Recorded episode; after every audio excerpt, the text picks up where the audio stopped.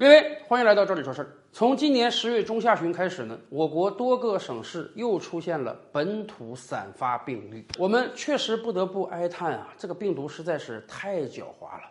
谁能想象，快两年时间了，这个病毒在全球还没有消亡？即便是我国，最开始二零二零年之初，我们用两个月的时间把所有病毒彻底扑灭了。然而两年以来，总是每隔几个月还有这个散发病例。没办法。虽然我们控制的很好，但架不住国外太拉垮了呀！您想想，毕竟整个世界不是只有我们一个中国，还有那么多别的国家，我们跟很多国家在陆地上是接壤的。我们每年要从海外进口大量的能源资源、食品，所以百密一疏，总是有散发病例传了进来。而且现在的形势愈发严峻了，为什么？去年的时候，海外病例数量还不是很多，而今天海外很多国家病例是越来越多了。我们可以不客气的讲，有的国家那个空气中简直就漂浮着病毒啊！所以我们的防疫形势是更加严峻的了。但是好消息是。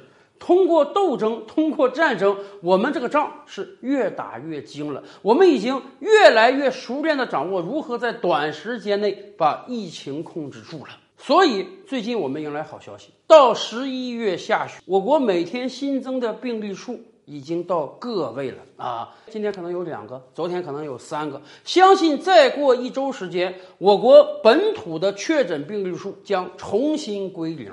我们又用一个多月的时间，把这一场波及二十多个省的疫情小高峰彻底扑灭下去了。虽然我们在其中花了非常巨大的代价，但很显然，这一切都是值得的。为什么这么说呢？因为最近一段时间以来，社会上总是有一种人在建议说什么呢？我们要不要搞彻底的清零？是不是经过两年的时间啊，这个新冠疫情已经慢慢演化成一个重感冒了？我们还如此认真的搞抗疫，如此认真的要求动态清零，这是合理的吗？哎，很多别的国家不是已经开始开放国门了吗？我们现在要不要追随他们呢？我们是不是要保经济增长呢？抗疫是不是花了太多钱了呢？今天。国内国外截然不同的事实，会彻底的教育他们。确实，这两年以来啊，很多国家被搞得皮实了啊，疫情是一波又一波到来。这一波疫情刚刚走到低谷啊，大家觉得可以刀枪入库、马放南山吧，把这个各种防疫政策打开吧。然而，你刚打开几个礼拜，疫情又上来了。疫情一上来，各种封锁手段一上，你这个经济又下去了。然后老百姓叫苦连天。很多西方国家过去两年一直处于一会儿封一会儿解、一会儿封一会儿解的状态，以至于啊，很多人彻底被皮实了。于是，他们搞了一个所谓的与病毒共存。尤其是今年下半年以来，很多国家的疫苗注射已经高达百分之七十、百分之八十了。所以很多人觉得，哎，是不是我们已经群体免疫了？有的人嘛，要不然你已经感染过了，有了抗体；要不然你已经注射过疫苗了，有了抗体。所以啊，他们可以与病毒共存了，把各种各样的防疫措施通通解除掉啊，出门也不用戴口罩啦，也可以参加各种各样的聚会啦，工厂、餐馆、酒吧可以重新开门了。即便你又感染了，没事儿，人家无非就是一个重感冒而已嘛。是很多国家已经开始这么做了，所以有很多人说，我们要不要效仿他们那样呢？我们要不要打开国门呢？毕竟这样会让我们的经济成长更快一些。然而，那些打开国门的国家最近又遭遇到了一轮疫情来袭。英国也好，德国也好，每天有几万例确诊。关键问题是啊，这对医疗资源的挤压是非常可怕的。是感染了病毒之后，有相当一部分人是轻微症状，甚至没有症状。国外有很多国家干脆说，你得了轻症，你就回家自己待着得了，反正这个也没有什么特效药啊，你这个症状也不是很严重。但问题是，也有重症的，重症人可能一天之内就死亡掉啊，所以。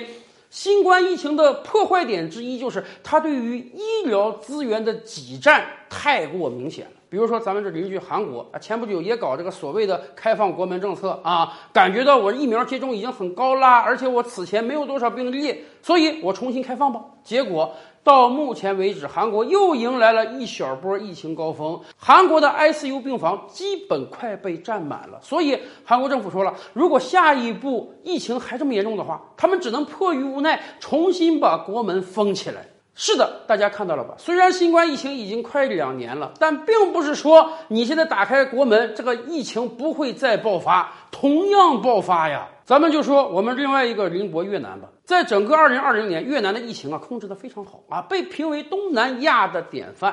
究其原因呢，是因为越南跟我国接壤。最开始我国疫情爆发的时候，越南很谨慎啊，越南学习我们很多非常严格的防疫措施，所以二零二零年越南基本没有大问题。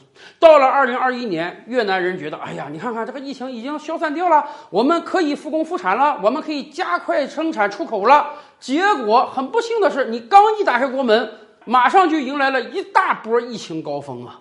而且，由于越南近些年承接了很多生产线，很多发达国家的衣服、鞋子都是越南生产的。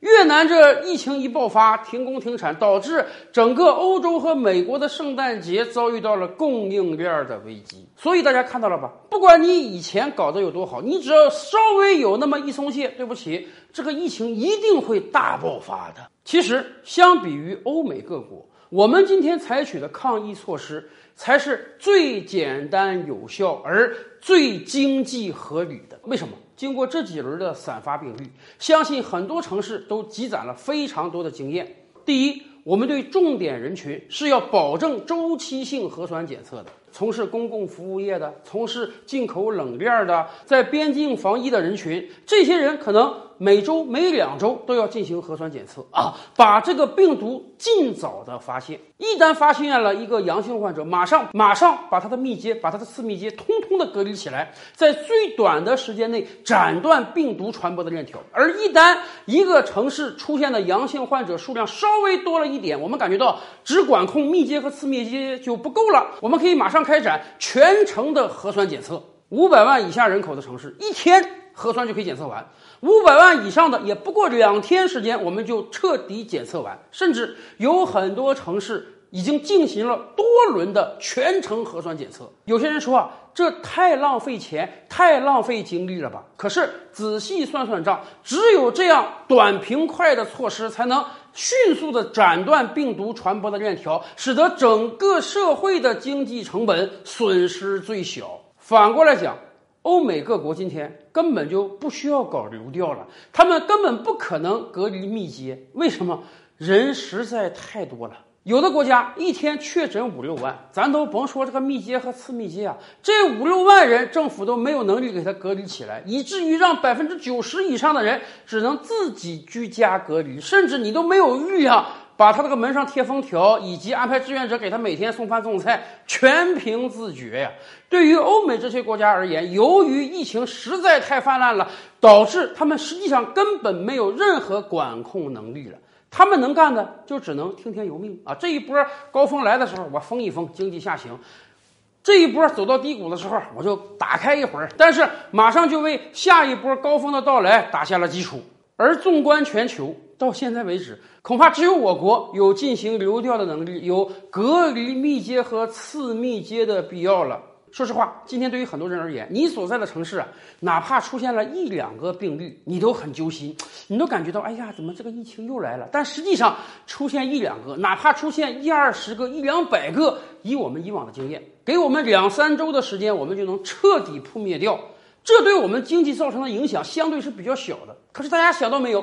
如果按有些人的说法，我们与病毒共存，我们打开国门，我们学欧美那些国家，那么你那个城市一天确诊两三万都是有可能的。这样的压力我们受得了吗？这样的损失我们承受得了吗？